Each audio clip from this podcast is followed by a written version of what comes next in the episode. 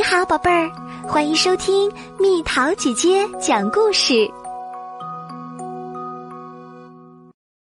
水边玩耍要注意，我和小龙海边寻宝。上周末是个炎热的夏日，我的好朋友小龙从西边过来了。爸爸朝小龙招了招手，对他说。我们去海边野餐吧。爸爸去准备时，我问小龙：“我学过游泳，你会吗？”小龙点点头。我知道他也会游泳。我们穿上泳衣，涂好防晒霜，戴上太阳帽，往我的小红车里装好毛巾和垫子。我拿着铲子和小桶，还有漂亮的小望远镜。小龙带上了泰迪熊，我们想玩的太多了。我们来到沙滩上，抓起小桶和铲子，用沙子比赛堆城堡，看谁堆的又快又好。我们建了一座有炮台、地牢和壕沟的城堡。还有一只海怪，一条鲨鱼，和一艘四维船。嘿，小龙，我笑着眨眨眼。那边有海盗，你看，他们的船过来了。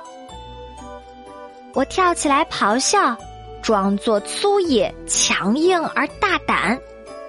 我们跟上去，抢走他们的宝藏。小龙着急的不得了。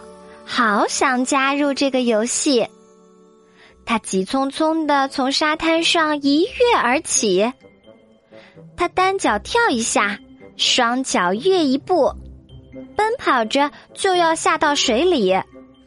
我连忙大喊：“不要！”嗨，小龙！我喊道：“即使是海盗，也要等爸爸过来，确定安全后才能下水。”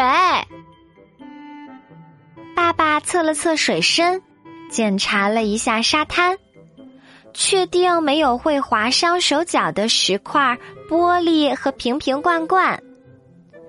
我将望远镜举到眼前，观察天空和地平线。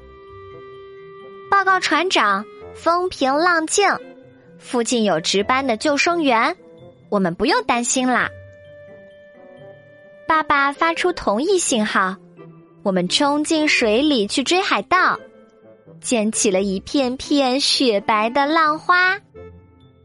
小龙伸展开四肢，像一艘巨大的海盗船。我骑在上面，抓着小龙绿色的尾巴尖儿。喂，小龙！我喊道：“那码头是不是他们的老巢？我们去看看。”那群坏家伙是不是把宝藏藏在了那儿？我们找遍了每个角落，没有金币，没有宝石，什么都没有，我们一无所获。好吧，我说，跟上那条船，看看他们去哪里。宝藏也许在水底，我们要查个仔细。爬上码头。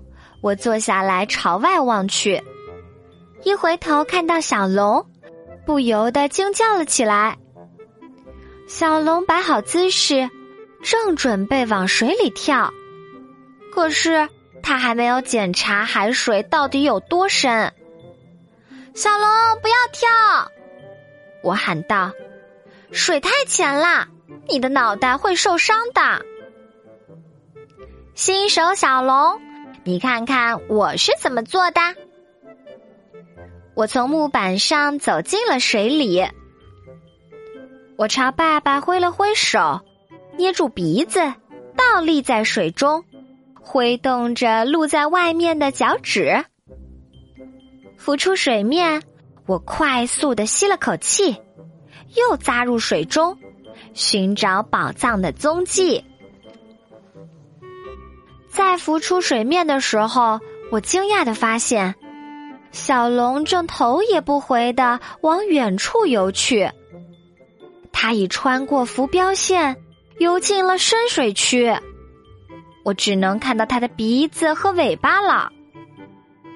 它只顾着追逐海盗船，越游越远。这可不行，我们应该一起待在安全区里。小龙！我和爸爸大声的呼喊，但他似乎听不到。忽然，刺耳的哨声响了起来，救生员出动了。不一会儿，他就将小龙安全的带了回来。那里的水已经没过了你的头顶，和朋友们在这里玩才安全。他温和的说道。可怜的小龙惭愧的低下头，打了个嗝，又打喷嚏。可这一回没有火星，只有烟了。好啦，我安慰他，现在你安全了，我们回去游泳吧，但一定要待在白线里面。我们游泳、踏浪，溅起一朵朵水花。这里有两个大海盗，那就是小龙和我。突然，我屏住呼吸，飘来了一只瓶子。猜猜怎么样？里面有张纸条，是藏宝图吗？他会不会给我们指路？这片海里会不会真的有个藏宝库？拔出软木塞。我拿出里面的纸条，打开来一看，它真的是张地图。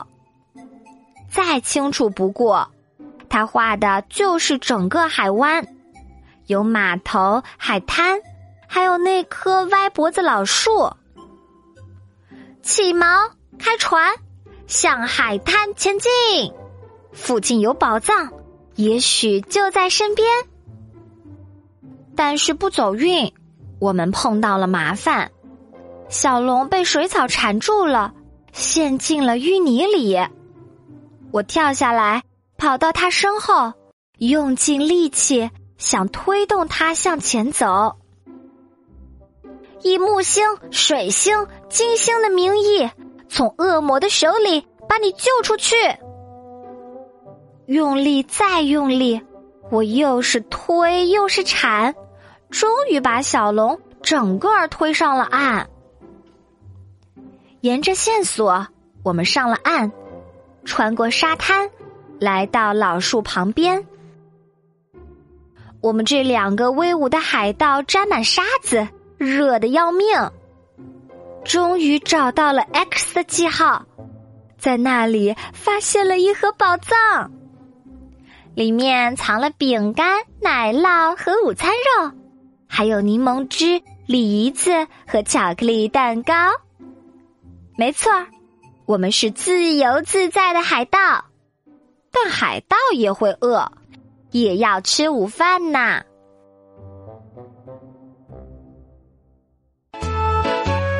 好了，宝贝儿，故事讲完了，你可以在公众号上搜索“蜜桃姐姐”，找到告诉我你想听的故事哦。